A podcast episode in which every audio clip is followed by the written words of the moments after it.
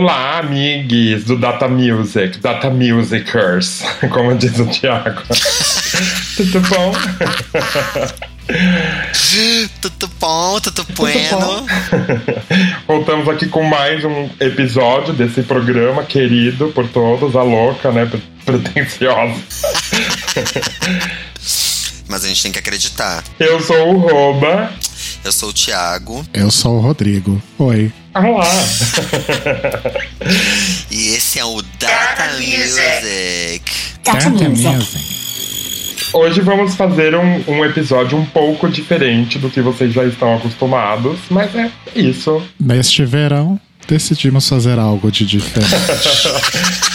Qual que é o tema de hoje? Tema livre. Fala, garoto, a louca. Tem tema nenhum essa bosta. É, porque a gente vai mandar freestyle aqui para vocês. Hoje é o dia que a gente vai saber se vocês gostam mesmo da gente, né? Que a gente vai ficar aqui falando e ver se alguém vai ouvir. Eu não sei, não faço a menor ideia de como começar esse programa. Tô louca, tô maluca. Vai, aguinha. A gente começa pelo serviço. Então vamos de serviço. Você pode acompanhar o Data Music nas redes sociais arroba Datamusic no Instagram e no Facebook, não é isso, Arroba? Me corrija se eu estiver hum, errado. Tá totalmente errado. Não é. no Instagram e no Twitter. Ótimo, olha, Datamusic pode, isso. é Datamusic pode. E no Datamusic, no, no Facebook é Datamusic no Face, que a gente sempre esquece de falar, inclusive.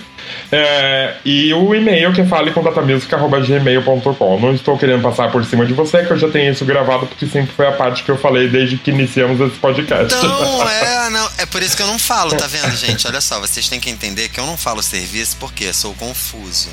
Logo, toda essa confusão mental reflete nisso que vocês acabaram de ver, que é eu não disse que era Data Music Pod no Instagram e Data Music no Facebook, é isso? No Face. No Face. Inclusive, se você entrar no Instagram e procurar só Data Music sem o pod, é um rapaz japonês, uma coisa assim. que não é a gente, tá? Sim. é o Rodrigo aquele. o Rodrigo e carreira solo, não, sacanagem. E é isso, o que, que a gente vai falar? Ah, sim, porque eu sou bem oriental mesmo. Pera aí, pera aí. É, Ai, tem outra parte do serviço. É o Linktree, gente. Que é o Linktree, gente. É, é o. É o Linktree fofa, que é linktr.ee barra datamusic, para você ver aí onde estamos disponíveis para você nos ouvir. O que não faz muito sentido porque você já está nos ouvindo. Ah, mas faz sentido se você for divulgar, por exemplo, faz todo sentido.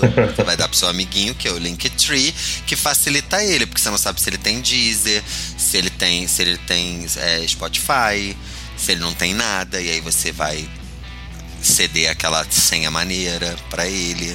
Pra ele poder ouvir a gente com autonomia, sem intervalos comerciais, a louca. Mas enfim, é isso. Data Music.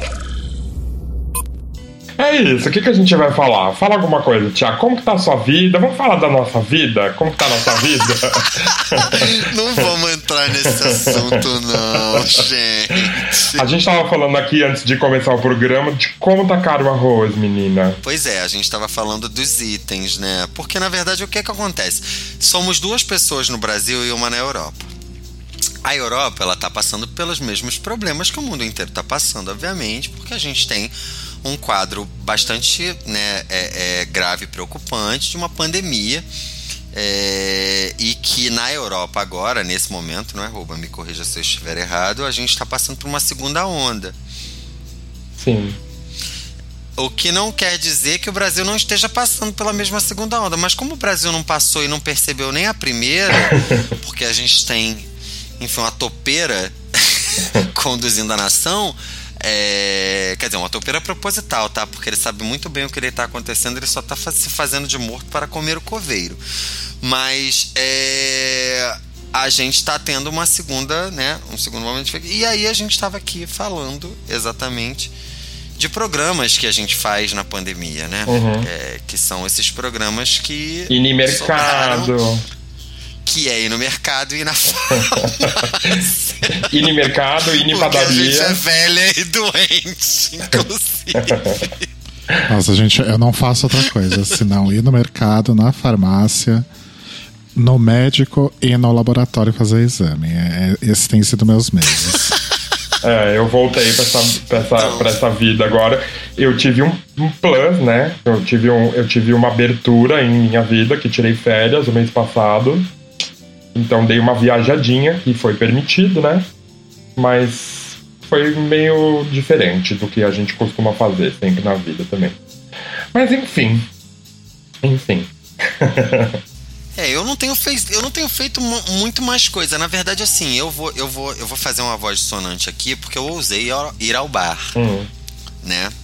Ex- existe agora aqui em São Paulo uma área ali na, na região da, aqui no centro, mas na região da Vila Buarque, que é do outro lado da onde eu tô aqui no Anhangabaú, que inaugurou uns espaços abertos é, finamente decorados pela prefeitura, que diz que aquilo é um projeto assinado. É, não vejo. Mas enfim, eles dizem que sim. É, é uma meia dúzia de mesa com a porra um, de um ombrelone e, e, e as cadeiras do bar. Né? Isso tem na Casa do Porco, isso tem no Bar da Cidade, que é o meu bar, porque enquanto carioca em São Paulo, eu tenho o meu bar de estimação, eu tenho um bar favorito, porque carioca que é carioca tem um bar favorito e é amigo do garçom. Então eu tenho lá o Bar da Cidade e eu não ia há muito tempo e fui. E vou dizer pra vocês que assim, essa coisa de um sentar fora do, do, do estabelecimento é legal, porque você não tá lá dentro, aglomerado com ninguém, né? Quer dizer, não tem aquelas mesas meio próximas umas das outras. E, assim, é, é fato que os, que os comerciantes não estão, os donos de restaurantes não estão restringindo muito a entrada da galera, não. Assim, não, não vi essa preocupação é, em, em, ah, a gente já tem seis mesas ocupadas, não ocupa aquela dali, não. Assim, né? O nego vai entrando mesmo. É, mas é, as mesas de fora são legais. Agora, é sempre uma. É, é sempre aquela, aquele sentimento, né? Porque tem isso, né? Tem o, o cara que traz a tua cerveja, o copo que foi lavado e você não sabe em que condições, enfim. Tem todo um, um rolê ali da, do bar nesse novo momento que é um pouco preocupante, assim, nesse sentido Uhum. Foi uma experiência bem, bem maluca, assim. Eu nunca passei pelo, pe- pela apreensão na mesa do bar, né? Sempre foi descontração. Era só pra ficar louca, né? Era só pra ficar louca. Agora fiquei um pouco preocupado também, assim.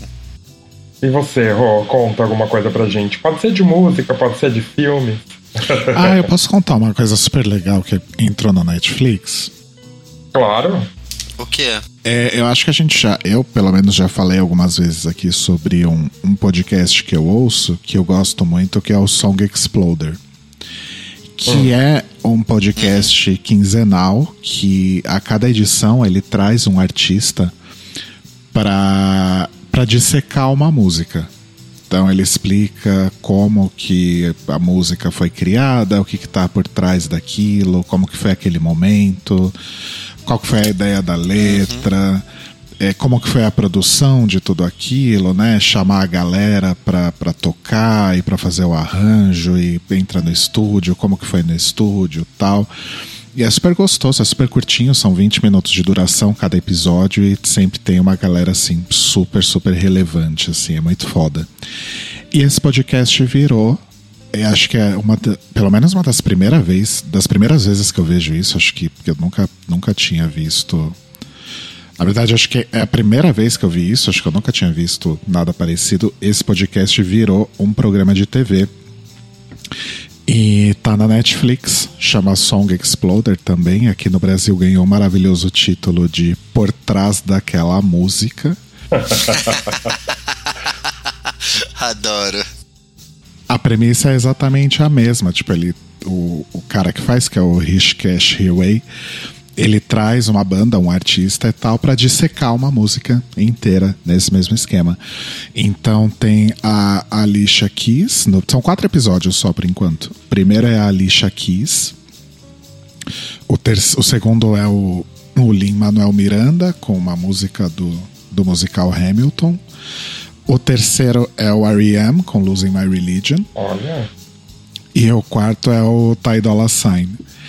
E é muito foda, porque, tipo, no caso do R.E.M., por exemplo, eles entrevistam os quatro integrantes do R.E.M. Que legal. E cada um dá a sua perspectiva ali sobre a criação da música. É muito bacana. Então tá no Netflix para quem quiser ver. Já salvei aqui pra ver, cara. Eu sigo, eu sigo o R.E.M. no Facebook e o R.E.M. tá já fez umas duas postagens divulgando o programa e é muito maneiro porque eles contam, né, todo o processo, tanto o processo de criação da música, né, Losing My Religion, como as referências do clipe, o porquê a escolha daquilo. Você sabe que o cara que fez o, o, Losing My Religion fez o clipe da Lady Gaga, né? Esse clipe de 911 é o mesmo diretor de Losing My Religion.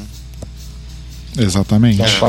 E é legal que eles contando que, tipo, quando eles lançaram o Out of Time e eles resolveram é, lançar Losing My Religion como primeiro single, eles estavam super cientes de que eles estavam fazendo algo muito arriscado, porque era completamente di diferente de tudo que o R.E.M. tinha feito até então em 10 anos de banda, né?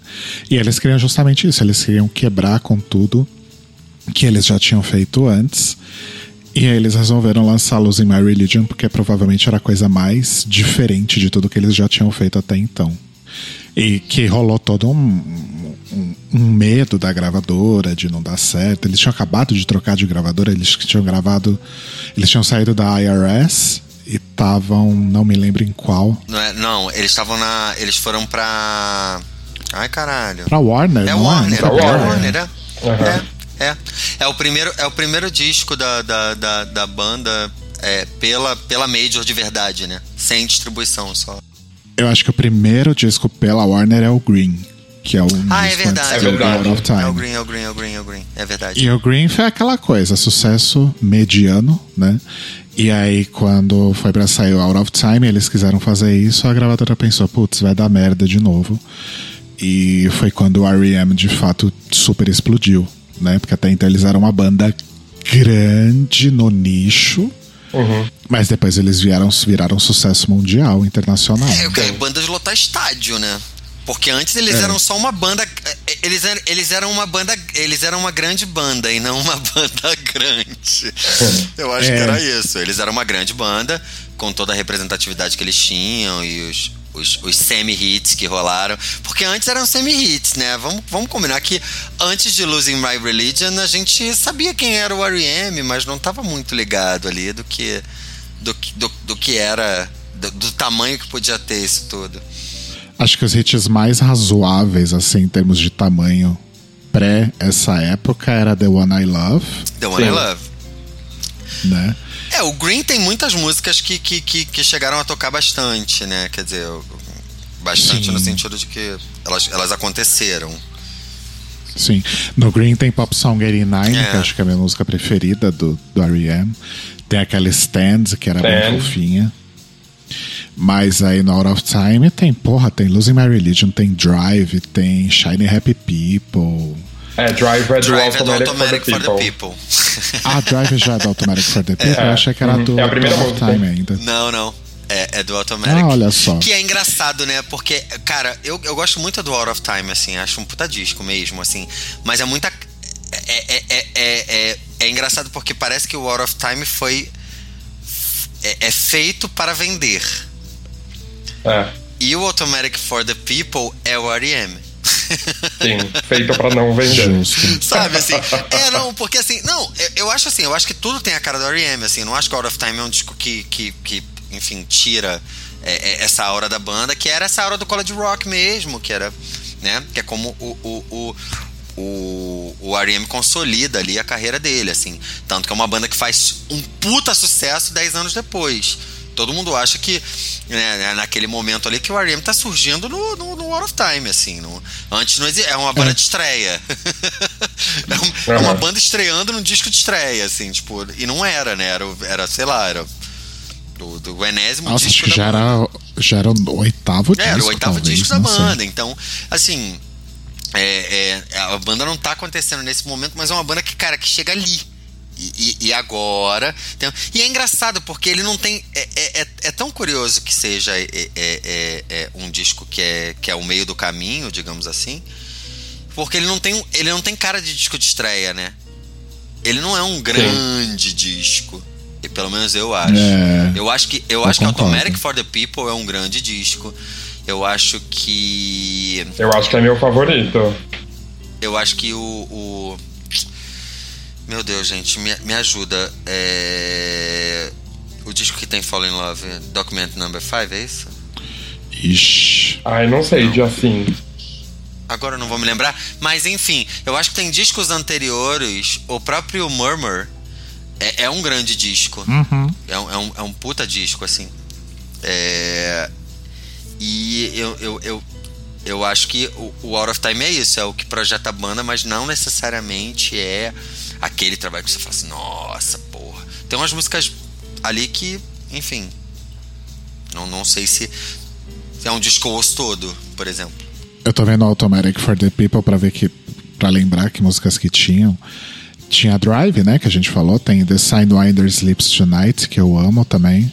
Sim. Everybody Hurts, Sweetness Follows, Man on the Moon, Night Swimming, Find the River. É um puta disco. É muito. Saudade de banda, né? Assim, tipo a R.E.M. Você não tem saudade do R.E.M.? Eu tenho.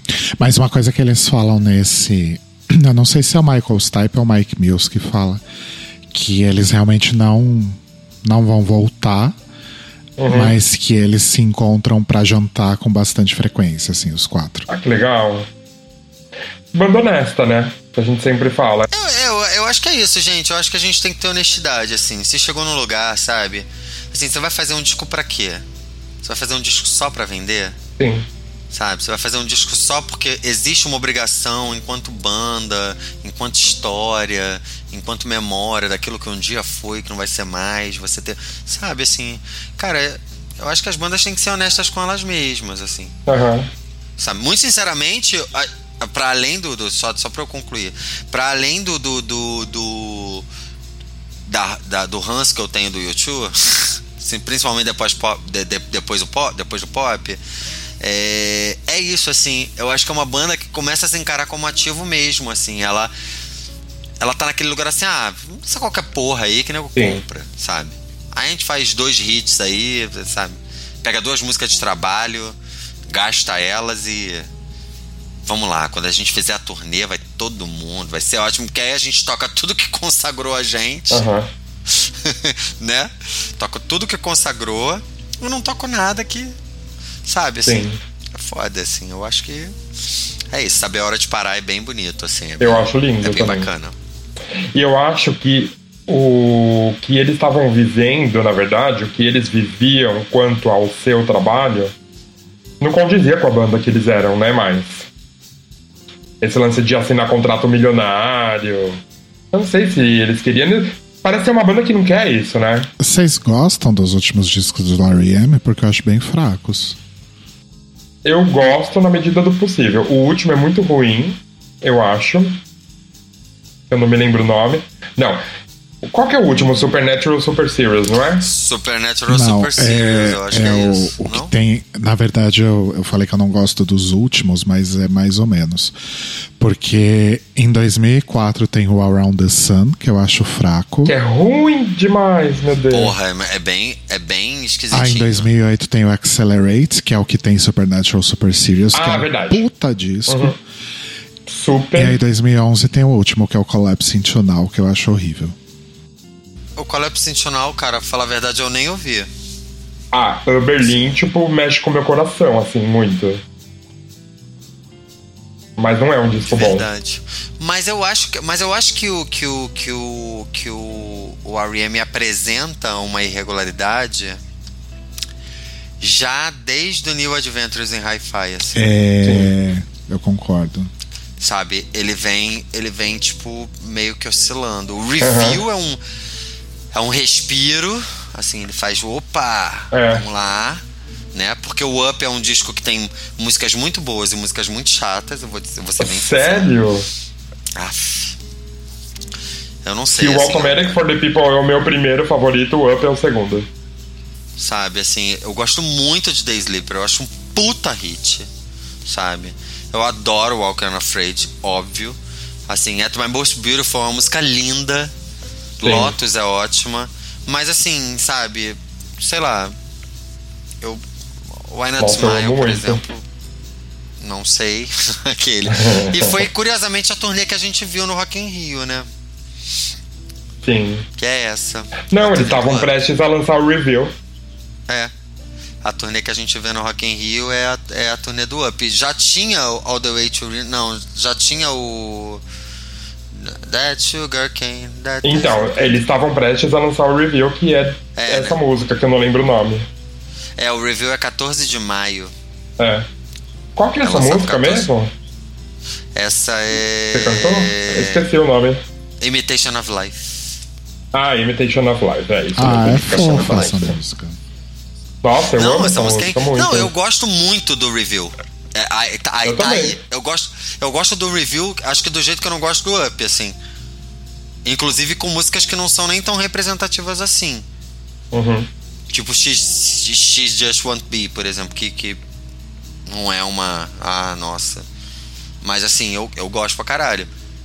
Agora eu acho que é isso assim eu acho que eles vêm se apresentando numa eles vêm nos 10 anos aí fazem o, o, o Out of Time aí porra estouram Aí fazem o Automatic for the People, que, cara, nem parece um disco de meio de carreira, assim. Que, uhum. Quer dizer, de, de, nem parece o, o, o, o. sei lá, oitavo, nono disco. É nono disco, né? Ah, não sei de números assim. Mas enfim, é uma banda que a gente é fã é, e eu sinto é muita saudade. Disco de uma banda assim, na verdade, não só do R.E.M., mas de uma banda assim. Mas é uma, carreira, mas é uma carreira bem disco, né? regular né? e, e, tem discos bastante representativos, assim, eu acho, eu acho o R.E.M. E é isso, assim, souberam sair de cena, sabe? Tipo, cara, Sim. de 83 a 2011, tá beleza, já cumprimos mais de 20 anos aqui, sabe? Tipo, e tá todo mundo fazendo coisa legal. Tipo, o Michael Stipe ele faz um monte de coisa legal, ele produz disco, ah, ele tá, tipo, vivendo, acho que ganhando gastando os milhões que ele ganhou na, na vida. Cara, vocês já viram um apartamento do Michael Stipe? É, deve ser incrível, né? Pra começar em Nova York. Cara, ele mora, ele mora num loft em Nova York maravilhoso. Sim. É um negócio muito doido. Porque é uma banda que ganhou muita grana, né? Eles fizeram é. muita grana. Eles assinavam contratos, tipo, contratos gigantes, assim, para lançar, sei lá, quatro discos. Era foda. É isso. É. Eu acho que souberam que aproveitar. Mais? Tem o meu, e tem o meu encontro com o Michael Stipe, né? Que também não tá Oi? registrado em foto, porque eu não tinha. Você viu o Michael Stipe? Eu conversei com o Michael Stipe no, no backstage. É. Ah, eu acho que você me contou isso uma vez. É, no show de 2008. Eu morreria. Quando eles vieram pro. eles foram fazer um show no HSBC Arena. Na, na turnê do Accelerate. Sim, a turnê que eu e o Rodrigo fomos. Isso. É, é, eles vieram fazer o show e era no HSBC e eu não, não ia, não tinha comprado, eu tava fudido pra caralho. E aí alguém apareceu na empresa que eu trabalhava, que era amigo da minha chefe, virou e falou assim: Ah, vocês não, não querem ir pro, pro show do R.E.M. não? E eu achei que o cara era produtor do, do sei lá, do HSBC. Thiago, mais uma vez entrando de graça nos shows. Aí nesse eu entendi graça também, bicha. Aí, pois é, aí. Não, e foi engraçado porque ela virou e falou assim: ah, sei lá, nem tenho muita aproximação com a R.E.M. não, Jatoba gosta. Aí eu virei e falei assim: cara, eu gosto, gosto pra caralho, assim. Aí ele falou: pô, que maneiro, porque eu. Aí ele abre uma caixa e tá uma coisa e fala: olha só, comprei pra você. a louca. Aí ele virou e falou assim: não, porque eu, eu, eu sou amigo do baterista, que era o baterista que tava fazendo a turnê que não era mais o. Sim. Não vou me lembrar Bill o nome do baterista agora. É, não era ele que estava fazendo, não era o Bill Barry. Era um outro cara. E aí ele falou, pô, eu sou super amigo do baterista e tal, e eles estão vindo pra cá e. Inclusive, cara, eles querem dar uma saída depois do show, assim. Você não indica nenhum lugar. Aí eu, na época, óbvio, né? Noite Carioca, tava ali. E aí eu falei nos lugares, ele virou e falou assim: pô, vamos fazer melhor? Tu não quer levar a banda, não? Pra um lugar desse? Óbvio. Pô, leva a banda. Leva a banda, leva. A gente paga tudo. Aí eu virei e falei, tá, beleza, tranquilo. E aí fui pro show. Aí Focada. assisti o show, eu entrei na lista do baterista. Assim, entrei, entrei pra um lugar todo diferentão ali no HSBC. Fui por trás do palco e tal. Fiquei bem na frente, assim, bem na onde estavam os artistas, assim, a galera, assim, que não paga nunca, né, pra ver show. E, e aí vi o show, e aí no final fui lá no, no camarim. Aí o, o cara, né, que levou a gente virou e falou: Ah, esse aqui é o Michael Stipe, esse aqui. Aí, cara, fui falando, tipo, não consegui falar merda nenhuma quando. Sabe? Só fiquei falando aquelas coisas que a gente já fala quando a gente. né? Ai, gosto muito do seu trabalho. Essa parada mais escrota de dizer, né? E eu não conseguia falar nada, assim, muito e tal. E aí ele ficava assim pra mim, e aí, a gente vai sair depois? Eu falava, vai, vai, claro que vai, não sei o quê. E aí acabou que eles viraram e falaram assim: ah, vamos fazer melhor, vamos lá pro hotel.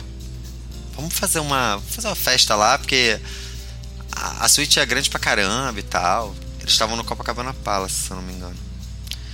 Aí a gente tava indo pro hotel, minha chefe desistiu.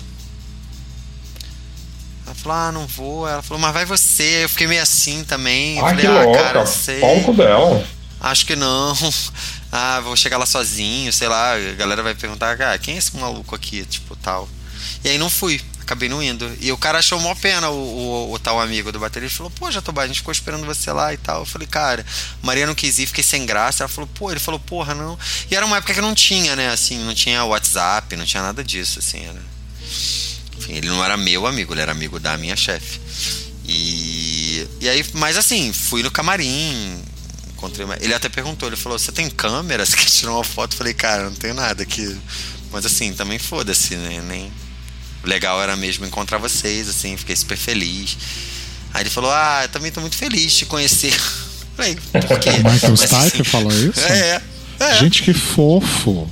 Ele falou: Ah, tô muito feliz de conhecer, assim, sempre, é, é- é- é sempre bom a gente saber quem gosta da gente e que não é. Ele falou: Você não é um artista do Brasil, você não é um. Eu falei: Não, eu sou só um fã, assim. Eu Aí você tava- falou, eu claro que sou, eu sou a arte educadora Thiago Jatobá.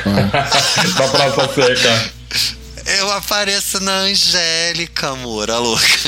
ah, você podia contar essa história pros ouvintes. Ah, não. Só pra finalizar o R.E.M., se o Michael Stipe falasse comigo, eu não estaria aqui hoje. Acho que eu morreria. Tá louca.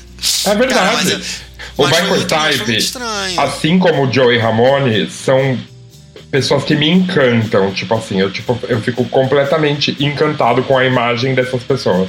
O Michael Stipe é uma delas. É tipo, eu fico hipnotizado. O Rodrigo se lembra no show, eu chorei o show inteiro. Não teve uma música que eu não fiquei chorando no show do R.E.M.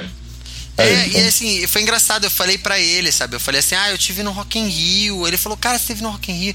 Eu falei, aí eu falei pra ele que eu tinha ido, mas eu tinha passado mal. E eu tava lá na frente pra vê-los, mas aí, como eu passei mal no show do Foo Fighters, eu tive que ir lá pra trás. Aí ele falou, poxa, mas eu espero que isso não tenha estragado a experiência. A gente gostou muito de fazer aquela turnê, foi lindo aquele dia. E aí ele ficou muito interessado. Cara, foi muito engraçado, porque assim, eu nunca vi um artista é, interessado em ouvir alguém, sabe? Tipo, que não era ninguém, assim, não era absolutamente ninguém. E, e nem era assim, porque tinham muitas. Cara, tinha uma galera no camarim, assim, tinha, tipo, sei lá, o Tony Belotto, sabe? tinha Malu Mader, tinha. Oi. É, tinha uma. Tinha, é, no, show no Rio é foda, né? Uma renca de ator e atriz. E todo mundo é levado depois pra conhecer o cara.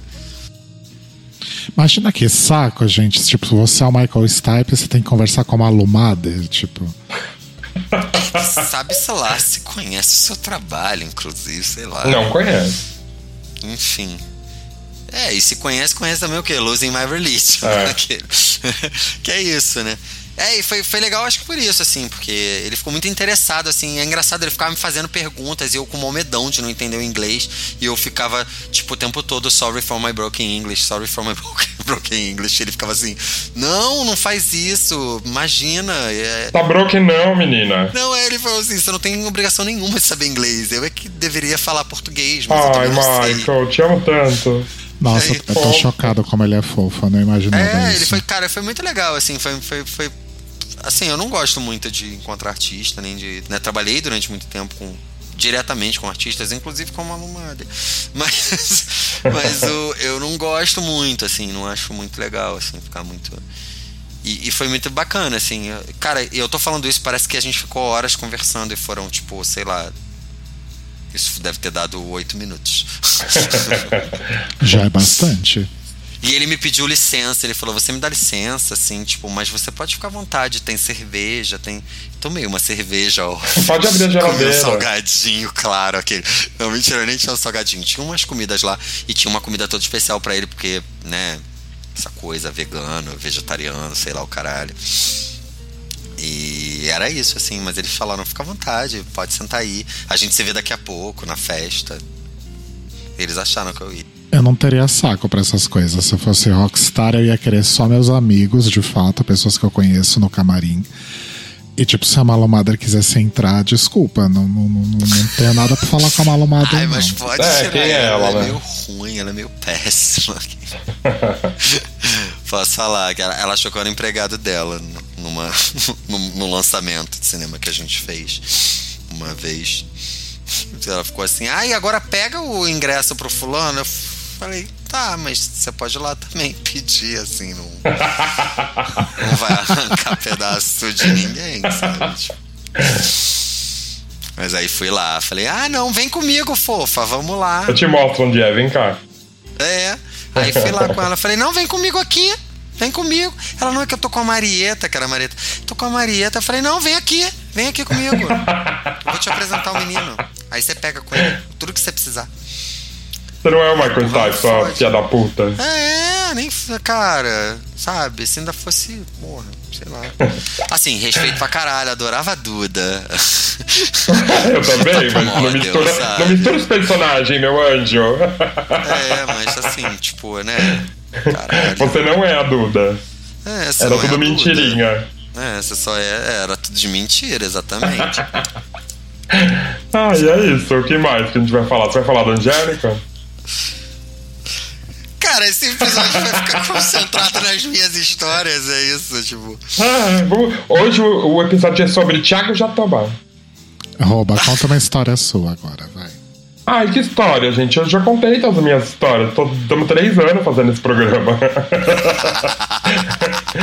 Ninguém quer saber mais de mim, quer saber do novo integrante. Tá louca! Ah, eu não sei, acho que eu já contei todas as minhas histórias curiosas, assim, com artistas. Eu não me lembro de uma especial, além de, das que eu já tenha contado. Fala daquela que você cheirou com Marilyn Manson, não, brincadeira, não foi isso, não teve. isso foi uma história que eu ouvi outro dia no Galãs Fez, que o Bezzi falou que tinha um amigo que foi pro quarto do Marilyn Manson no Maxud Plaza. Ah, eu sei dessa história. E ele foi com o cara e ele chegou lá, tipo, festa estranha com gente esquisita, sabe? Aí ele ficou tipo, caralho, caralho. Aí veio Sim. o Marilyn Manson com a bandejinha. E aí, vai! Aí ele virou e falou assim: Não, tô legal. Que tinha olha." bandejas de cocaína. Cara, bandejas. Bandejas no plural, assim. E aí ele ficou, tipo, ele ficou lá um tempo, mas aí a parada foi subindo, subindo. Ele falou, caralho, acho que é hora de ir embora, assim. Aí ele, ah, valeu, galera. Legal a cerveja, obrigado. E vazou, assim, mas. Você tem alguma, Rodrigo? Você tem alguma história de backstage, Rodrigo? Dos seus backstages, pode ser. Nossa, não tenho nenhuma, gente. Eu nunca. Acho que eu nunca tive interações com artistas assim. Porque você é um artista. E você, Ah, enquanto louca, artista? ah, claro que é. Também nunca tive interação é, enquanto artista com o meu público, porque eu não tenho público ainda. Mas vai ter, né? Ah, eu já dei autógrafos. É mesmo? Sim. É mesmo. Aonde? Na primeira banda que eu, que eu toquei, que era o Umpa Lumpa, Umpa Lumpa. É, a gente fez um show uma vez no lugar. Eu lembro até hoje. O nome do lugar era Luar Rock Bar. Era onde? Cabo Frio? Era no extremo da Zona Leste de São Paulo. Você passa Itaquera e vai. Cara, é muito nome de bar. É é muito nome possível pra bar em Cabo Frio, Arraial do Cabo, São Pedro da Aldeia. E a gente tava com um pouco de medo, porque era muito longe, era num lugar muito ermo. E era uma galera super X, assim. Era tipo galera de bairro mesmo, sabe? Era Uhum. um, um bairro ali no, no extremo da, da Zona Leste. Acho que nem era Itaquera, era tipo depois ainda. Era um lugar que eu realmente não conhecia. Guaianazes. O Guaianazes tinha uma cena fortíssima, assim, de música, viu? E, mas eu acho que não chegava a ser Guaianazes, não. Hum. Mas enfim, aí a gente chegou lá no bar tal. O Guto que arrumou o show, o Guto que arrumava essas, essas paradas estranhas. E aí a gente chegou e a gente tinha aquela coisa de se fantasiar, de se maquiar e não sei o que, né? Tinha muito poá, né? A gente falou, não, a gente tá num lugar que meio que a gente não conhece e tal, uma, uma galera meio diferente da, da galera que a gente costuma tocar geralmente, né? Então vamos, vamos, tentar- vamos fazer uma coisa mais low profile hoje e tal. Isso tava, acho que eu, o Guto e a Luby conversando sobre isso. Aí passa o Alex de vestido, que ele já tinha ido no, no banheiro, se trocou e colocou o vestido dele. A gente falou, ah, ok, então acho que não vai precisar ser low profile, né? E aí a gente fez o show e na época a gente tinha feito uns CDzinhos, né? Tipo, pra, tipo demo, né? A gente Eu fez tenho. esse CDzinho caseiro em casa com as músicas que a gente tinha gravado.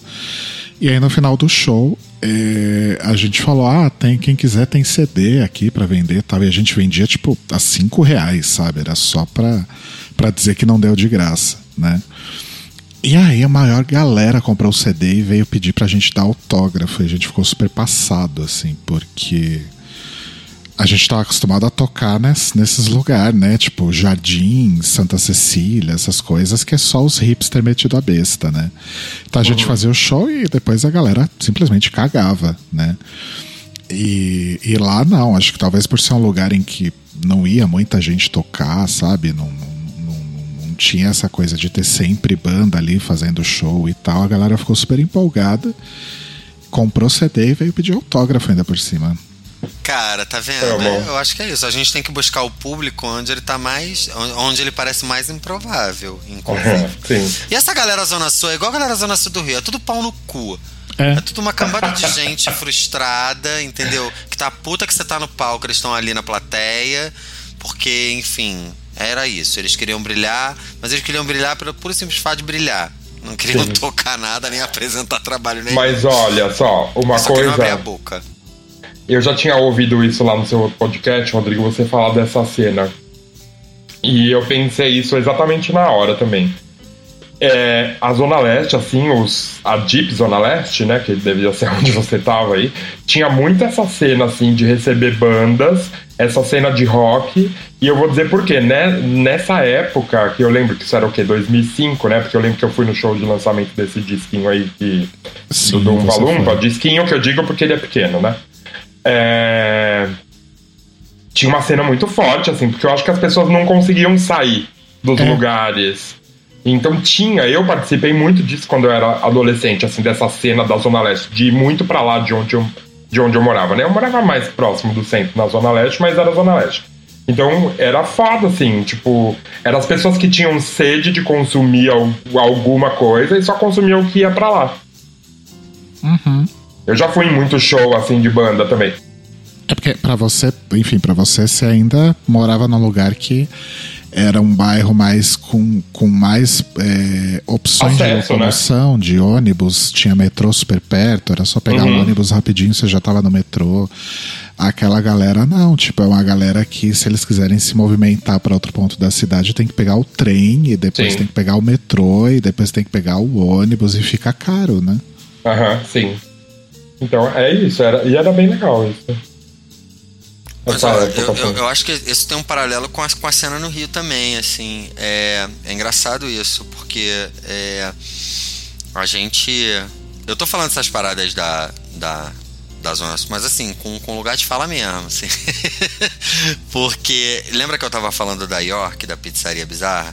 Então, lá acontecia um encontro, tinha uma galera que tinha banda.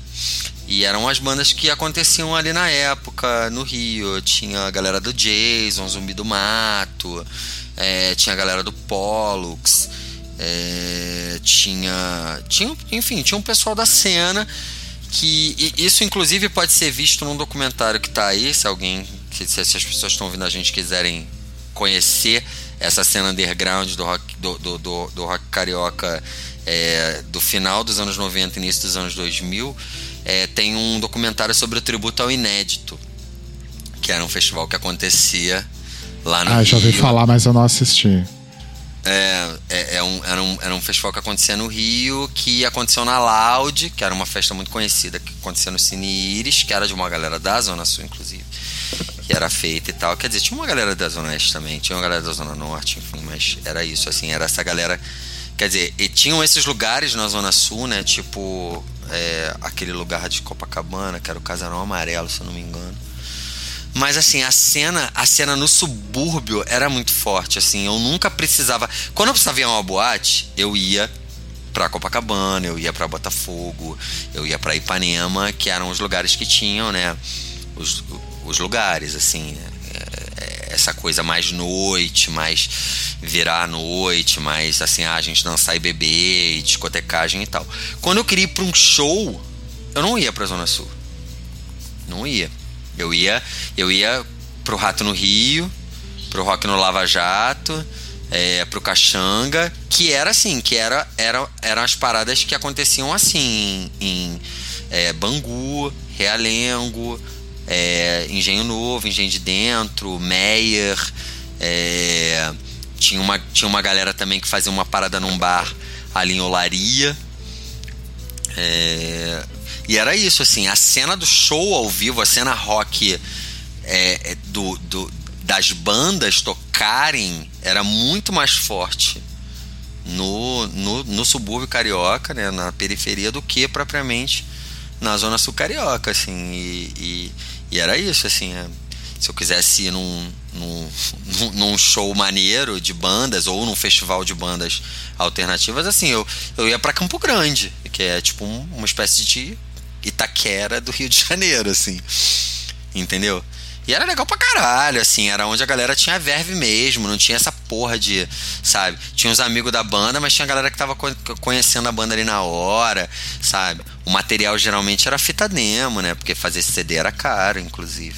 Então, assim, tinha muita fitinha e, muita troca de fita e muita, sabe, é, é, é, além da compra, tinha troca de fita. Você levava, sei lá, tuas fitas que tu tava cansado de ouvir lá do Zumbi do Mato e trocava pelo, pela banda que tava. ou trocava com alguém que tava com a fitinha também no, na mochila ali. Porque muita gente de mochila, né? Sair de mochila, gente.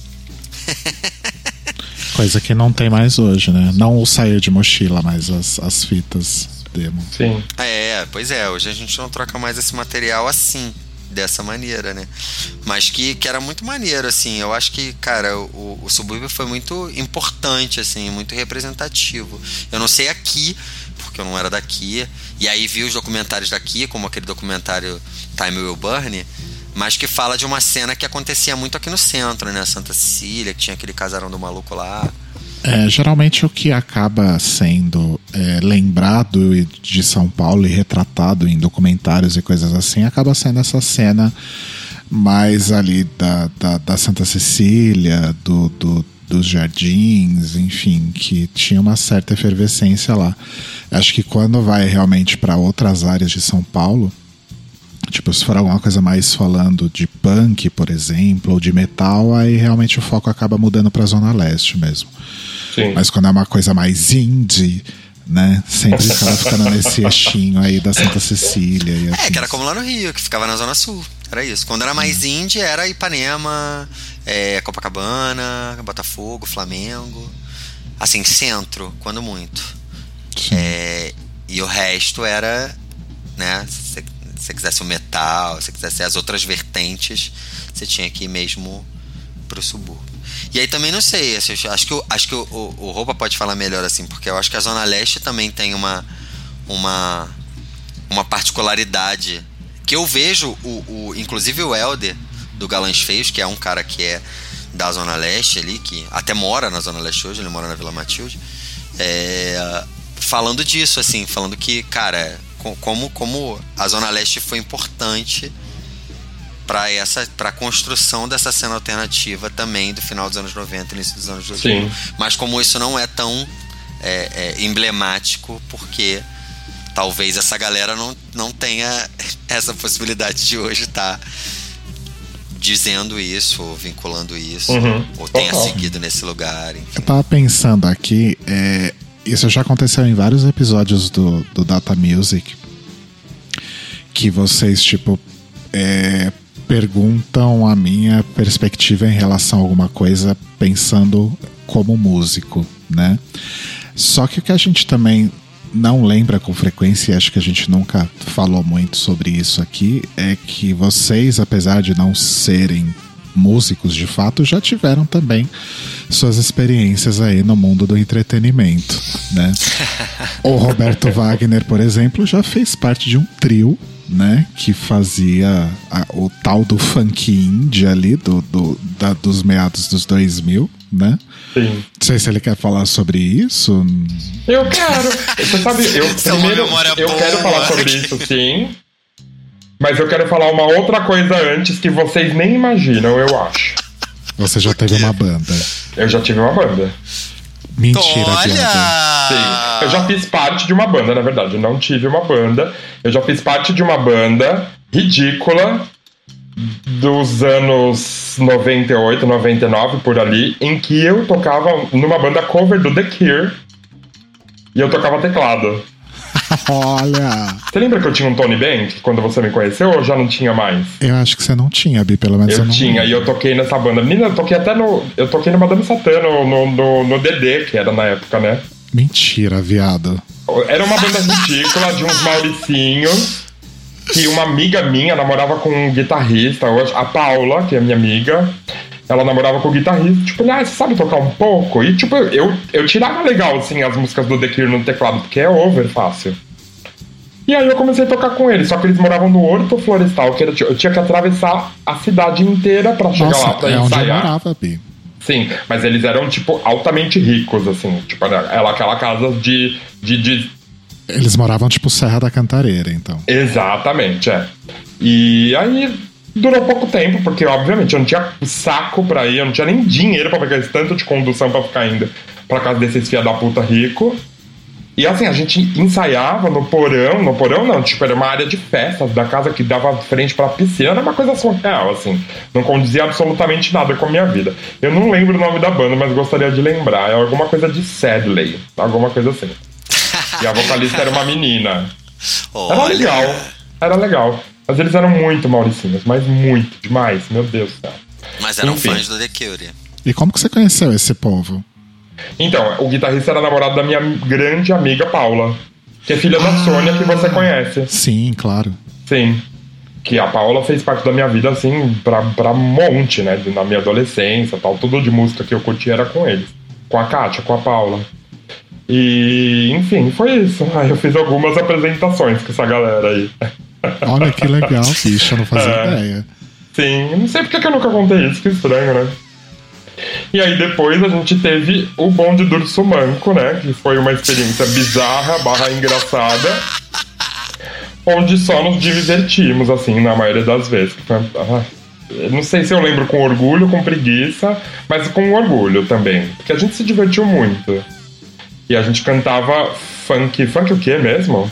Era funk carioca de São Paulo. É, com bases de rock. Era aquela época que bonde do rolê, bonde das impostoras tava na moda, Sim. né?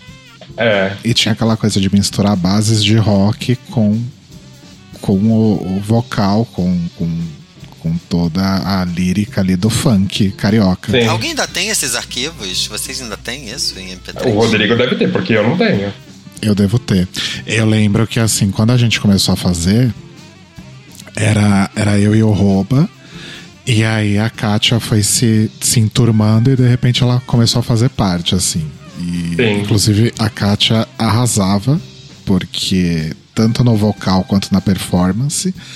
E a Kátia escreveu letras muito boas também. Aham, é verdade.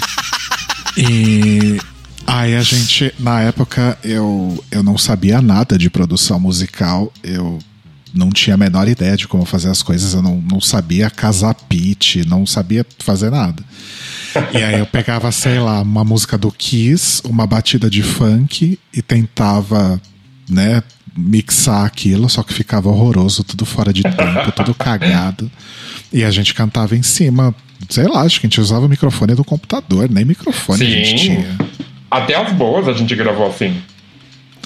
E aí a gente acabou conhecendo um DJ que se Sim. propôs a fazer bases melhores e, e foi com essas bases que a gente começou a fazer show, né? Aham, sim. Quem apresentou esse DJ pra gente foi o menino do bonde das impostoras, que ele já tinha mixado uma música deles. Nossa, não lembrava disso. É. Ah, que você, você, você trabalhava bastante nessa época e eu ficava fazendo esse meia tempo porque eu era vagabunda, né? Tava desempregada. e aí foi assim. E aí esse menino, gente, ele, ele era um bom profissional, assim, eu acho. Ele fazia coisas legais, mas ele passou um tempo na minha casa, assim, numa época onde eu não tinha grana. E o cara comia toda a minha comida, ficava o dia inteiro assistindo televisão, tipo, não dava, não tava dando, né, pra, pra manter aquilo. Aí a gente fez vários e vários e vários shows, inclusive a gente fez um show no Rio, né? Na. Como é que é o nome? La Cueva? La Cueva. Cueva. La Cueva, esse fatídico show. Que chocou Foi toda a incrível. sociedade. Toda a sociedade ursa carioca. Sim. Pessoas Então, ah, contando a base da ideia, né? A base da ideia era, talvez as pessoas nunca tenham sacado isso. Mas a gente queria gongar a cena bad de São Paulo, né? Não Isso. nasceu pra ser pró, nasceu pra ser contra, mas as pessoas pra gostavam, elas achavam fofo, elas achavam que era pró. E não era, era bem contra. Inclusive o nosso grande hit, que tem o nome de Wolf de Cu é Rola, é justamente toda uma crítica em cima do, do que acontecia com os ursos e os apps de pegação e tudo Sim. mais. E a gente. e- a gente cascava o pau, mas acho que as pessoas ou, ou levaram na boa ou não entenderam. Aham. Né? É, Eu tô pra dizer que no Rio elas acharam um pouco esquisito. sim. Mas eu acho que elas não entenderam, sabia? Tanto que o nosso show de estreia foi numa festa de ursos gigante aqui de São Paulo, que na época nem era Sim. tão gigante assim, mas hoje é. É. E esse show no, no, no Rio era justamente um lugar frequentado majoritariamente por ursos, né? Era uma festa de urso. É, mas que não era o lugar original da festa, porque o lugar Sim. original da festa lá no Rio era na, na Nautilus, na, É. na no Catete. Você que contou isso, Thiago, mas que. é, enfim, chamaram a gente, a gente foi e tal. Eu nem lembro se pagaram. Pagaram a gente, né? Pagaram, a gente Pagaram. ganhou um dinheiro bem legal, assim. Que eu lembro que eu tava desempregado e aí você deixou a grana pra mim, inclusive. Você falou, não, fica pra você. tipo, salvou minha vida essa grana. Eles pagaram cachê e pagaram e pagaram bebida. Eu me lembro que eu bebia no ticket de vocês aquele.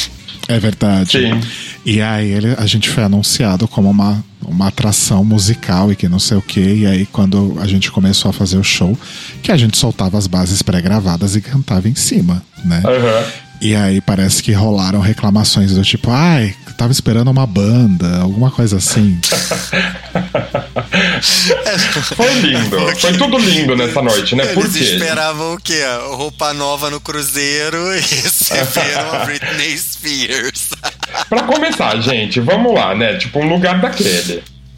Aí, pra contar pras pessoas que- que não conhecem esse estilo de, de lugar e de festa, festa de urso só toca música eletrônica bate-cabelo, né? E é um Um flashback. É, sempre assim, é aquela coisa super padrão que nunca vai mudar, tá tudo bem pra quem gosta. O que, que chegou? Chegou, além de fazer o show, eu e o Rodrigo discotecamos nessa festa. Então a gente só tocava aquilo que a gente gostava, ou seja, rock, anos 90, indie, qualquer coisa que vinha na nossa música cabeça. eletrônica relevante, assim. É. tipo, Uns electroclash, umas coisas assim. Sim. não era, não era ofernicing nem bate-cabelo. Susto número um das pessoas que não estão acostumadas a ouvir esse tipo de música nesse tipo de festa. Mas a gente se divertindo loucamente. Eu só lembro da imagem da gente se divertindo loucamente. E aí daqui a pouco começa o show, que era completamente contra a tudo que tava ali. E foi isso. As pessoas odiaram a gente e a gente ainda ganhou dinheiro. Outra coisa que eu lembro muito é que eu tava. Logo que eu cheguei no Rio, eu peguei uma, uma infecção. E nesse show eu tava, tipo, com 40 graus de febre. Sim, manda Verdade. de febre? Marcos Paulo quebrou o espelho da casa, queria dizer. Marcos queria... Paulo quebrou o espelho. Deu quebrou um chute no espelho, não foi? pesada. É. Foi fazer a Axel Rose, deu um chute no espelho. Essa noite, gente, foi toda errada. Toda errada. Toda errada, né? Não teve nada de certo. Eu lembro de ir embora, acho que. Não sei se a gente tava de táxi ou se a gente tava no carro Tava de de alguém. táxi. Tava Uhum. de táxi. Eles pagaram o táxi pra vocês. E eu deitado no colo do rouba, delirando de febre. Sim. E a gente tava no- na casa de um amigo lá no Irajá, né? É. Era já. aham. É. Na casa do Júnior. Foi o dia da piada. Olha, rouba, aqui é aquela praia que eu te falei do Thiago. Ele tava a Eu ia falar isso agora. Inclusive, essa viagem de carro até Irajá rende a piada aqui, rouba aquela praia que eu te apresentei aquela vez. Sim. E Rodrigo Aquela praia do esvaindo Flamengo. em febre.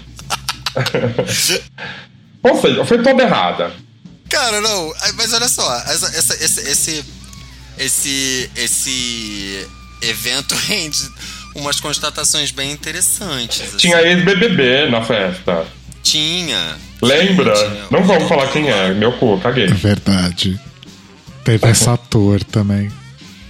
Sim, a ex-BBB que era apaixonada por mim. Mas é, é muito curioso, porque essa festa aconteceu num lugar onde ela não acontecia, com uma galera que não ia à festa, porque assim, é, o que, que acontece? O La Cueva, ele tem um secto de frequentadores que são assíduos lá, assim, é uma galera que frequenta a casa desde muito tempo, uma galera que mora ali perto. É, então, assim, tem um, um- um- um- uma galera que já está na casa, independente de que festa seja, né? Quer dizer, na- nessa época tinha. Hoje eles já devem ter morrido, desculpa. Mas. Porque na época eles já eram um pouco velhos. Mas assim, é, era uma galera que. Então, juntou a galera que ia na festa do catete com a galera que era a galera da casa, que, que estava na casa, porque a casa Aham. funcionava como uma espécie de Scott Bar, quando não tinha. é, é, enfim, eventos e tinha um DJ e, e era meio isso. E, cara, era uma confluência bizarra de pessoas que, enfim, não estavam ligadas no que ia acontecer e que depois que viram o que estava acontecendo, tipo, não acreditaram mesmo. Viraram e falaram. o quê?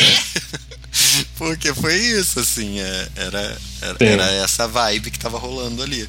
Mas foi maneiro pra caralho. Nossa, eu nunca me diverti tanto. Foi divertido. É, foi- E nem bebi o- tanto de graça. Eu acho que, eu, acho que o Roba tá certo quando ele fala que foi tudo errado, mas ao mesmo tempo foi muito divertido. Foi mágico. Foi, deu tudo Eu me lembro do fim da festa que não tinha ninguém. Então a festa foi eu, você, Thiago, Kátia e Marcos Paulo. Sim.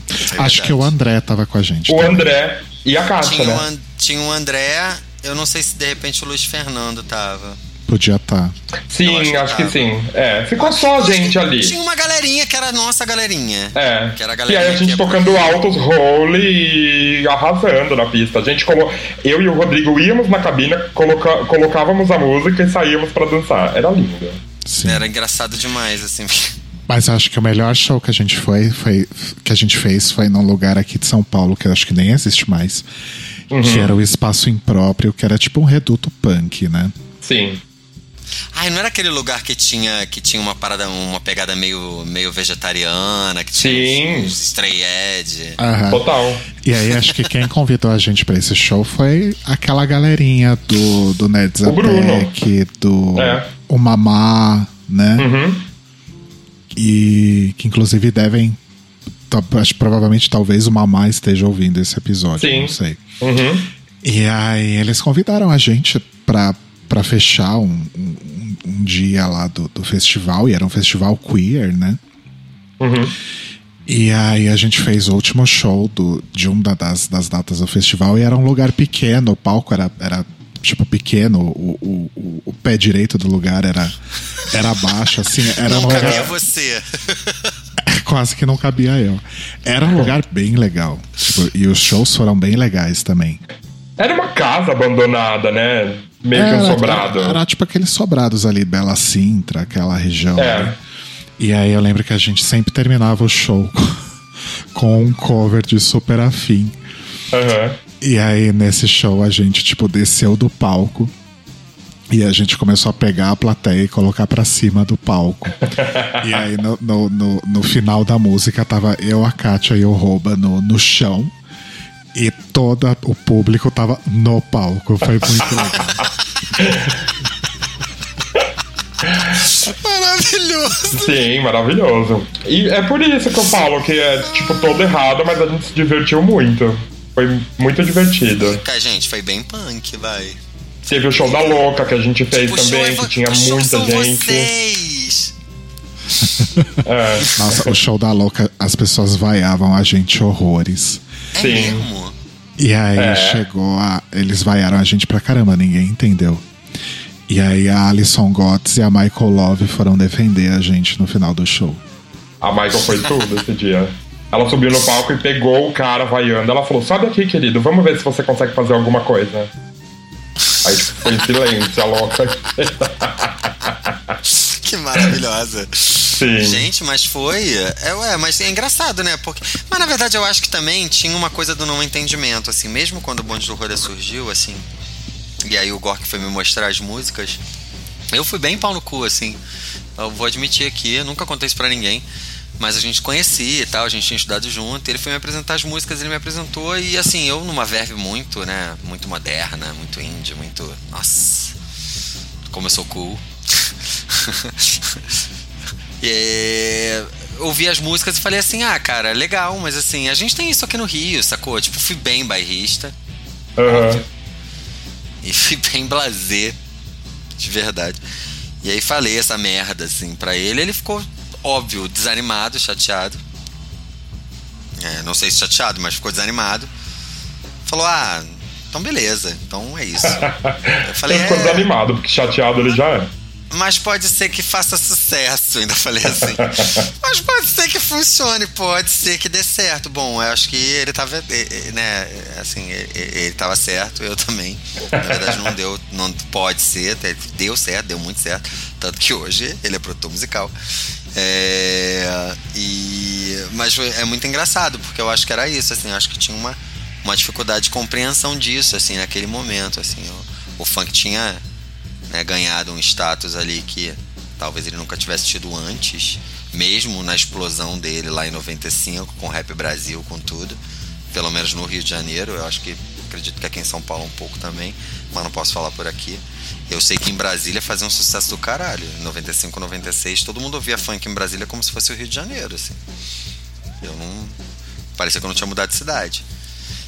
E, e naquele momento ali talvez não fosse isso, enfim. Ou talvez a gente estivesse entrando por uma seara também que não era exatamente popular, era um funk indie, né? De novo, Uhum. Sim. a falar dos indies. Mas enfim, tinha tudo pra dar errado, mas dá certo, deu certo, né? Deu certo, né? Deu certo. É. Funcionou. Funcionou. Eu Uhum. gostava muito. E pra gente, assim, valeu a diversão. A gente, a gente se divertiu muito. Em todos os shows que a gente fez, foram até bastante. Ó, lá no Rio eu tenho uma, uma, umas, uma pasta com uns, uns CDs ainda em MP3, assim. cara. Porque, pra quem não sabe, a gente é de uma época que não tinha Spotify e a gente ficava gravando os MP3 todos num CD só, num DVD só. e eu tenho, ó, eu tenho, eu tenho Bonde do Sumanco, eu tenho Um Palumpa, e eu tenho Lo-Fi Duo, que é um projeto obscuro. Você que tá ouvindo a gente aqui, não sabe, Rodrigo LC tinha um projeto muito bom, assim, circa 2006, Aham. chamado The Lo-Fi Duo, que é, é bem lo-fi mesmo, mas é maravilhoso. Eu Que inclusive é a base desse meu trabalho novo. Tem duas Aí. músicas do Lo-Fi Duo que estão nesse disco que eu vou lançar. Você Tá tem um trabalho novo? Conta pra gente. Então, gente, eu. Tá aí em primeira mão. Para de fazer, para de fazer a, a misteriosa e conta pra gente. Ah, então, depois de uns 10 anos aí sem banda, e eu resolvi finalmente tirar da gaveta um projeto solo que eu tinha desde 2000. Desde que o Lo-Fi Duo acabou, na verdade. Tipo 2007, 2008, assim. Eu já queria ter feito isso, mas eu passei mais de 10 anos da minha vida enrolando. E aí, ano passado, eu tomei vergonha na cara e eu coloquei pra funcionar, gravei todas as músicas tal.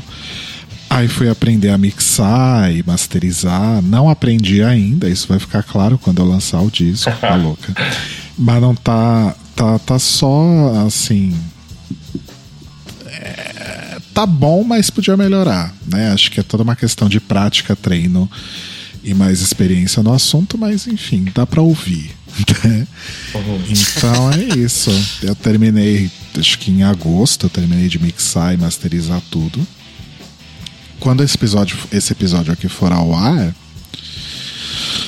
Que dia é hoje? Hoje é dia 18. 18. A gravação está sendo dia 18.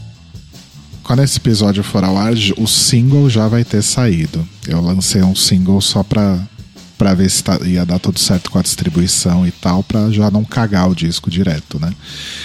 Mas já vai ter saído o single, que é Todo Mundo Rouba Um Pouco de Você. Sai agora, ou já saiu em 30 de outubro. E agora, no, em meados de novembro, sai o disco, de fato, que se chama Sintomas de Estresse Pós-Traumático. E aí eu fiz tudo, gravei tudo. Tem músicas minhas, tem músicas que foram parcerias do passado, tem umas covers. E ninguém tá recebendo esse royalty. Aquele. Olha, eu tô pagando bem, viu? Porque a louca. Porque a, a, a, distribuidora que eu uso, que é quem faz a distribuição para os streamings, eles fazem licenciamento de covers também. Ah, é? E aí Legal. eu consegui licenciar esses covers também para lançar. Então, procurem no nos serviços de streaming Mild Milk, M-I-L-D, M-I-L-K. E procurem também no Instagram e no Twitter como The Mild Milk. E me sigam e, e deem plays para mim lá nos streamings. É, é, isso é importante. Agora vem cá, tá fazendo cover? Você pode adiantar que cover? Um cover, pelo menos, pra não estragar Sim, tem, eu posso falar as duas. Tem duas covers que são bem obscuras, porque afinal sou eu, né? É... Uma delas chama The Serpent, que é do primeiro disco do, do Genesis, o From Genesis to Revelation, de 1969 que é um disco tão obscuro que nem é tão reconhecido assim como da discografia oficial. Eles começam a contar do disco seguinte. é um disco tão obscuro que nem o Genesis lembra que gravou. Exato. E a, a outra cover é Milky Way, do Sid Barrett, que é meu herói. Ai, maravilhoso. Arrasou. Adoro. Então, gente, vamos aguardar aí, ó. Vamos tacar streaming na lenda, hein, aquele. Stream na lenda, hein, por favor. O lançamento vai ser aqui no Data Music, é louco. Taca streaming na lenda, hein. Pelo amor de Deus. Vamos fazer um vamos faixa fazer... faixa, louca. Vamos fazer um faixa faixa. Ai, vamos fazer, claro que mesmo. a gente vai fazer. Claro, e se tiver ruim a gente vai falar que tá. Não, sacanagem. Não vai dar ruim, vai ser um. É um disco legal, eu tenho certeza que o Rodrigo ele é tão virginiano que ele diminui as coisas que ele faz. Certeza que vai ser legal. Eu Coloca pra ouvir. mesmo. Eu também. Mas, assim, eu, eu, eu acho que os trabalhos anteriores eram ótimos, inclusive. Eu tô. Eu acho que eu tô muito preparado para receber crítica é, em relação à produção do disco mesmo, porque, enfim, eu não sou um produtor musical profissional, né? Então, com certeza, eu cometi vários erros e várias coisas de fato. Eu tenho essa consciência que podem ser melhores, mas eu não ia esperar mais sei lá quantos anos para lançar, sabe? Eu acho que uhum. eu cheguei num resultado razoável que dá para lançar e dá para as pessoas ouvirem. Sim. Não é que nem as primeiras demos do Bom de Dorsumanco, por exemplo, que eu não sabia mixar porra nenhuma, né? Uhum. Mas eu acho que muito provavelmente muitas críticas vão vir por causa disso, vão vir por causa de vocal também, porque eu não sou lá dos melhores cantores.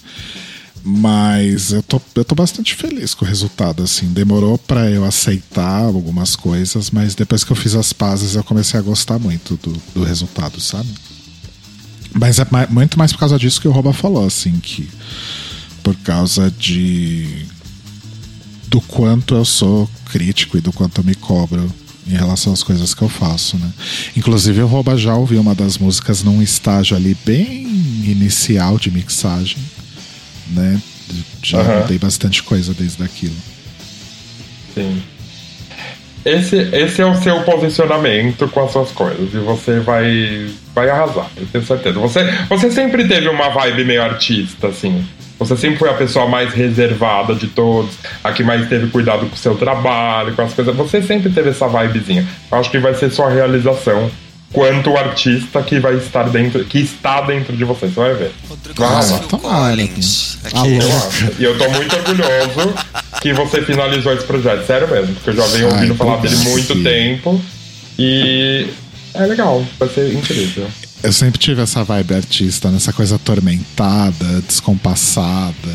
Não, não acho. Eu acho que é seu posicionamento quanto às coisas é meio artista. De ficar mais no canto, de observar mais. Artista! É. Aí, É tipo aquela pessoa no camarim. Vocês gritam Rodrigo LC. Aqui. Ah, mas tomara que vocês gostem, gente. Claro que sim. Eu não vou gostar porque você é meu amigo, porque eu não sou essa pessoa. E eu acho que vocês dois vão, vão ser justamente as pessoas que vão saber ou Ai, eu não sei se esse é o termo mais certo, mas acho que vocês são as pessoas que vão saber melhor ouvir e entender o disco, porque vocês me conhecem muito bem. né? Uhum, Acho que tem muito sim. disso também.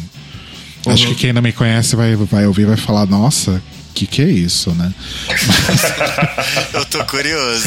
Vai ser o Madcap Lounge brasileiro, né, galera? Ai, meu sonho. Queria tanto. É, cara. E aí a gente vai poder contar uma história que você se trancou na, na, na casa, experiência com ácidos É. e tal, pá. Se bem que a gente já todo- tem o, o nosso Sid Barrett brasileiro, que também faleceu, que era o Júpiter Maçã. né? Quero Júpiter Maçã, né? É, não, é verdade, é verdade. Não, mas tô zoando assim, mas, pô, eu tô, tô, tô ansioso pra ouvir aí. Então quero. Quero, quero saber como é que ficou o resultado. Porque justamente tem os outros comigo, assim. Posso usar isso um dia, inclusive. E, sei lá, ganhar dinheiro aqui. Como sendo o único detentor das músicas do Lo-Fi do fora do Rodrigo Nazagara. Nossa, mas sério, provavelmente você é a única pessoa que tem as músicas do Lo-Fi Duo, além de mim e do Alex. Com certeza. eu não sei se o Rouba tem, mas. Eu acho que eu não cheguei a ouvir esse projeto, você acredita? Cara, eu gostava muito. Eu ouvia direto. Eu ouvia direto. Era muito louco. Eu ouvia direto. Eu não ouvia tanto Commodore Truffaut quanto eu ouvia o, o, o Lo-Fi É, mas o. Lo-Fi Duo é mais sua cara mesmo.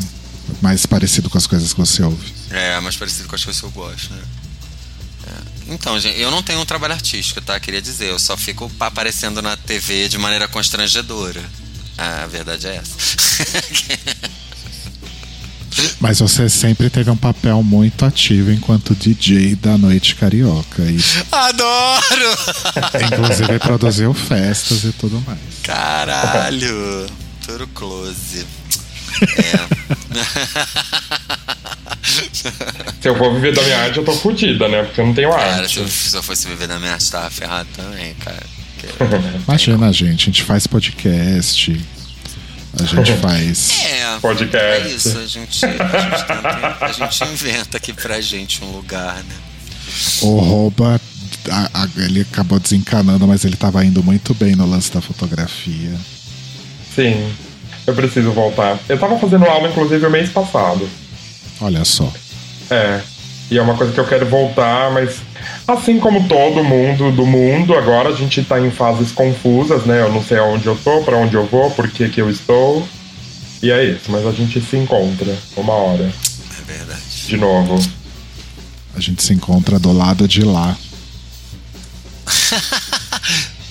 Adoro, a gente se encontra do lado de lá. E é isso. Isso, Enfim, gente. O que, que mais a gente vai falar? Quer deixar alguma diquinha, alguma, algum Vamos, disquinho? vamos, vamos fazer o nosso bloco de dicas, já que a gente Sim. não fez no, no, no, no episódio passado, a gente deixa agora aí essa, esse mimo para os nossos ouvintes. É. Você quer de- gente- deixar alguma dica, você? Eu quero deixar de quero. Ah, Eu quero indicar um disco muito bacana de uma cantora que parece a Julie Cruz. Pra quem não se lembra, a Julie Cruz é a, a responsável pela, pelas, pela, pela maior parte das trilhas né, do, do- dos filmes ali do, do, do David Lynch, com o Ângelo Badalamenti, inclusive. Mas é uma cantora chamada Annie. E o nome do disco é Dark Hearts. É, ela acabou de lançar o disco. É, e, e assim, ela, é claro, ela não é igual. é- é- existem ecos de Julie Cruz ali.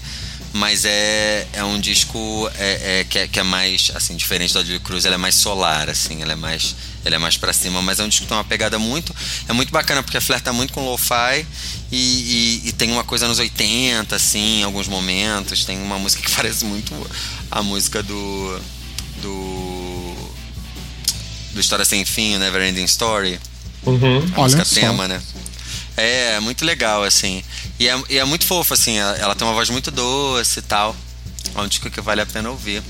E é uma novidade. Então, já que a gente tá falando de novidades, aguardando é, sintomas de estresse pós-traumático, ouçam N, Dark Hearts, e depois ouçam sintomas de estresse pós-traumático, obviamente. em breve nas plataformas. É isso. Arrasaste. Quem é agora? Você ou é? Pode ir, você, Pi. Ah, adivinha qual disco que eu vou falar para as pessoas ouvirem. Porra, velho. Caralho, Idol. ah, já sei. É o disco da cantora Lady Gaga, o Cromática. Isso, que ninguém ouviu ainda, não tá vendendo. Ouçam, gente. É, ah, o disco do Idols novo, que eu não tive a oportunidade de falar aqui ainda no programa, porque quando ele foi lançado nós já tínhamos gravado os programas de setembro. Que é um disco, pra mim, é o disco do ano e do ano que vem também. Sério, Cara, é eu adoro incrível. aquela capa do maluco é? levando a bolada. Eu adoro aquela capa do maluco levando a bolada. Uhum. É muito foda é aquela incrível, né? Tipo, aquilo, aquilo, aquilo meio que representa o mundo, né? Tipo, e a pessoa tomando uma pancada do mundo. É, e o disco é muito político, como sempre, todos os discos do Idols. Parece que dessa vez eles atingiram uma coisa assim, tipo, muito, muito foda, assim, na carreira deles. Os dois, os dois discos anteriores já são incríveis, mas parece que eles pegaram os dois discos anteriores e hum, falam, mas vamos melhorar isso aqui, mas melhorar mesmo. E, tipo, eu acho que esse é o resultado. As músicas super agressivas, violentas, né, no sentido certo da palavra, é, que fala de muita coisa, fala de homofobia, fala de, como sempre, né, aqueles temas do Idols, fala sobre racismo, sexismo, vale muito a pena o desempenho musical deles. Eu não sou, eu não entendo porra nenhuma de música, mas principalmente do baterista, assim, é uma coisa absurda de louca. E é isso. É, ele se chama Ultramono, e eu falei pro Rodrigo até esses dias, a gente tava conversando sobre isso, ele se chama Ultramono, porque ele foi gravado todo em mono. Que é, umas coisas, é uma coisa que as bandas já não fazem há um bom tempo. É verdade. E é isso, ouçam. A arte do disco é incrível, os clipes novos são incríveis, já tem acho que quatro clipes desse disco. E é uma banda que tá conquistando aí o espaço dela, tá ficando muito grande. Isso me dá um pouco de medo também que as bandas que ficam grandes geralmente ela, ela, elas cagam, né? Mas acho que não sei se vai ser. Vai virar o placebo, não, sacanagem. Ai, não fala do placebo. Fez 20 anos de Black Market Music. Sim. Essa semana Nossa, e isso, isso me deixa pensativo sempre. Mas enfim, ouçam esse disco do Idols. Ai, o Placebo vai lançar disco em fevereiro. Então. Olha só. é, depois de. Eles lançaram o último disco em 2012, final de 2012. 2000, é. 2013, acho. Foi início de 2013. Faz muito tempo. E é isso. Ouçam o disco do Idols e depois falem aí o que. Vocês, vocês, vocês ouviram? O Thiago ouviu, né? O Rodrigo não ouviu porque ele não ouve as coisas que eu falo. Ai, pronto, começou. ele nunca ouve as dicas que eu dou. É. Não, pior que dessa vez eu nem tenho como me defender, porque eu realmente não ouvi ainda. Mas eu até, eu até anotei aqui para não esquecer. Ele chegou perto, porque essa semana a gente tava conversando no, no, no, no WhatsApp. Ele, quer saber? Eu vou ouvir agora, mas ah. É, mas, eu acho, mas eu acho que o Rodrigo, eu não sei, assim, arrisco dizer que o Rodrigo talvez não, não, não, não se impacte. Não é o tipo de, de som que acho que ele goste mesmo, assim. É, eu também acho, mas acho que ele vai gostar. É, é legal, é, esteticamente é muito interessante. Acho que talvez não seja uma coisa que eu vá colocar no repeat para ouvir, sabe? Mas. Uhum. Tomara que, que sim, mas acho que também não. Mas é legal que eles são uma banda um pouco versátil. Versátil. Uma banda versátil é. E se eles não pegam pela música, talvez eles peguem pelas letras, porque as letras são muito foda. Então isso é interessante. Depois, depois você ouve e fala. Arrasou. Eu ouvirei sim, prometo. É, eu não sei se eu tenho uma dica, porque assim, acho que desde que a gente gravou os últimos programas que a gente deu dicas, eu tava até vendo minhas listinhas aqui, eu acho que eu não ouvi nada muito de novo, assim. É, a gente tinha falado do disco do James Dean Bradfield, né? Uhum. Depois eu só ouvi o da Phoebe Bridgers, que acho que nem é tão novo assim. Eu tinha ouvido do Rufus Wainwright novo também, a Jessie Ware nova, são discos muito bons. Cara, esse disco da Jessie Ware, né? O Rufus Wainwright, ele tocou na festa da Mercê na rua aqui, você acredita? Olha que bafo! Aham. Nossa, arrasou muito, eu amo Sim. ele. Gente, figurinha fácil, cantor de quermesse. A louca. Inclusive, Rufus Wainwright me liga, viu? Porque envelheceu tão bem, a louca. É, Aí vamos fazer um programa de artistas que envelheceram bem, a louca. Vamos, e vamos fazer outros de artistas que envelheceram mal. Madonna. Não, sacanagem. artistas que a gente comeria, a louca. ah, esse aí também pode ser bom, hein? Topo, aquele. Me expor. eu gosto. Mas a. Acho que eu vou indicar então um disco que eu ouvi, que nem desse ano é, que é da Kate LeBon. Prima do Simon LeBon. Não, mentira. eu, eu tava quase acreditando.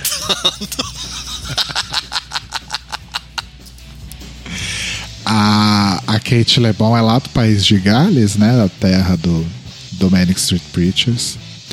Inclusive eu descobri que ela existia por causa do Manic Street Preachers, porque no, no Rewind do filme ela canta numa música, ela canta em For Lonely Roads. Hum. E aí eu fui procurar a discografia dela e é muito legal. É aquela coisa meio folk rock, assim, sabe? Só que tem umas coisas um pouco esquisitas, assim. Esse último disco dela, por exemplo, ele é mais esquisitinho, assim, que é o Reward, que é de 2019. E eu gosto muito dela, ela tem uma voz bem legal, bem pitoresca, assim, sabe? E é uma cantora bem interessante. Eu, o disco que eu mais gosto dela é o Mug Museum, que é de 2013. É um disco muito, muito, muito, muito bom. É bem, bem interessante de ouvir. Então procurem lá Kate LeBon. E aí depois ouçam Duran Duran. Arrasou. Aliás, artistas que envelheceram bem, né? Simon LeBon. Simon Le Bon. Aí não É sei, verdade. deixa eu ver, procurar a foto aqui. Sabe? É porque a- acho que a- envelheceu bem, sim. eu acho que a imagem que eu tenho dele na mente é do SW, então já faz tempo, né? Não, mas eu acho que não, não, não, não ficou. Não tá prejudicado nesse nível, não. Até porque, né, ele é muito metrosexual, deve fazer várias É, intervenções, várias, verdade. Várias paradas na cara. Acabei de ver uma foto aqui que vai contra isso que você está dizendo. Vou mandar É no, vou, mesmo? man- vou mandar no Tá WhatsApp. com cara de cachorro? Vou mandar no WhatsApp pra vocês, peraí. Uhum. Porque também, gente, muita toxina botulímica pode prejudicar a pessoa. Ó, vejam e comentem aqui em tempo real. Acabei de mandar. Mas o. Cara, mas tem integrantes, né? Tem, tem aquele integrante, aquele cara que é, sei lá, tipo. Tecladista, gente, ele parece uma tia. Ele parece a minha tia, inclusive, que mora no Leblon. Sabe, tia rica. Ai, ele tá com a mesma cara gordo. Não, se tá gordo não tá ruim. Aqui. É, pra gente é melhor isso. Ah, inclusive Ah, eu entendi. ele. Mas tem outra, mas tem outras coisas aqui. É, ele tá meio Gerard Depardieu, só que sem o nariz prejudicado, né? Nossa, Gerard Sim. Depardieu, exatamente. É, até sem, sem, sem aquele nariz Mas também quantos anos ele sempre. tem, né, gente? Porra, 60. tem 60 É. anos. Não é isso? Uhum. Pô, envelheceu bem, cara. Sim. 61, porque esse link que eu mandei é de 2019. É, ele nasceu em 58. Tem a mesma idade que meu pai. E meu pai tá bem longe disso. Eu não sei se é um- a minha busca do Google que tá assim, mas assim, junto com. Eu abro essa foto do Simon Le Bon, aí vem uma foto de outras coroas de sunga. Significa aquele. Baseado em suas buscas. Baseado em suas músicas, porra. Caralho. Para de me fuder, Google. Que merda. E é Mas isso, né, gente? Vamos Foi nessa. isso. Então, esse foi o episódio. E esse foi o episódio pra você conhecer um pouco mais a gente, saber o, né, enfim, o que a Sim. gente tá fazendo, o que a gente já fez, o que a gente vai fazer ou não vai fazer. Uhum, Muito provavelmente aqui. Sim. Porque deu preguiça. Mas é isso. Aham. Vocês querem deixar uma mensagem de luz pro, pro, pro futuro, pra, pra posteridade? Eu quero que acabe logo esta bosta toda. Entendi. É, eu queria que o mundo acabasse mesmo. Não, não vai estar sendo possível. O que, que mais vocês querem fazer se acabasse a, a pandemia amanhã? Sim, o que, que vocês fariam? A primeira coisa que vocês fariam. Arrumar um emprego. Ai, besta. Tô falando uma coisa de tipo, ai caralho, eu tô livre. Arrumar um emprego. Não, sacanagem. Thiago tá acabando com a magia, tava tão poético. Não, mentira. Eu quero ir pro Madame quando acabar. Porque eu prometi ir no Madame, aí eu- veio a pandemia, não rolou. Eu fico vendo aqui o, o- a rádio deles, que é maravilhosa. Que, né, só velharias, Uhum. tudo que eu amo. Então a primeira coisa que eu vou fazer depois que acabar a pandemia é ir no Madame. Arrasou. Encher os cornos de cachaça e dançar, é, sei lá, Lebanon Hanover. Sim. Ah, então, na verdade, assim, por incrível que pareça, por mais curioso que seja, porque vocês sabem que eu sou a pessoa mais enfurnada do mundo, né? Eu Uhum. quero fazer qualquer coisa que tenha algum contexto social. Tipo, ir no Madame com o Thiago se ele me convidar. Vamos! Nossa, Sim. não, não, não, não cogitei a hipótese porque sei lá, né? sentar num bar, sair pra comer fora, ir no cinema, sabe? Tudo Uhum. isso. E você? Eu queria ir pra aí, pra ver vocês. E ir no Madame. Vem, Bi, vamos no Madame, nós três. Ai, gente, vamos numa Dama Porque, três, assim, fazendo. É, Embora, embora estejamos também na pandemia aqui, as coisas são um pouco mais abertas do que pra vocês, né? Vocês se proíbem muito mais de coisas do que a gente aqui. Porque aqui é uma coisa não é não é nem melhor nem pior, por favor, não me entendam mal, mas é mais controlado, controlado, né? A gente chega num ponto de Aham. controle aqui que é muito maior do que aí mesmo também porque se trata de um país muito menor do que o Brasil. E então, em duas semanas, três semanas, a gente consegue controlar as coisas aqui. Mas o que me impede mesmo de fazer verdadeiramente é ir pro Brasil. Pra ver vocês, ver meus amigos, ver minhas irmãs. E é a coisa que eu mais gostaria agora. Ó, vamos combinar então. Quando você vier pra cá, independentemente de quando for e qual contexto, nós vamos os três no Madame. No Madame. Fechou. Numa Dame. Arrasou. Numa Dame. é, Eu quero tirar esse. Esse atraso que eu tenho. Nós três De nossos 40 respectivos. anos. Né? Sim, total. Dançar um Lebanon Isso, Renault. né? quero ir pra lá. Tirar foto abraçada com gárgula. A gente larga eles num cantinho e vai dançar. Lebanon Renover, não sei nem o que é isso. Eu- Mas Imagina eu a acho toca Lebanon Hanover. Eu falei Lebanon Hanover, mas é mais fácil. É mais fácil que a gente que a gente dance poesia no ar ou Christian Death. Não, eu imaginei a cena de a gente falando assim, caralho, Lebanon e descendo pra pista. Aí o Rodrigo, ai, minha música! e aí dança loucamente, Gallows Dance, sabe? É, Gallow Dance. Nunca ouviu antes dali, mas enfim. É, aí eu fico gritando e simulando que tô chorando de emoção. Tá louca. Ai, gente, então é isso.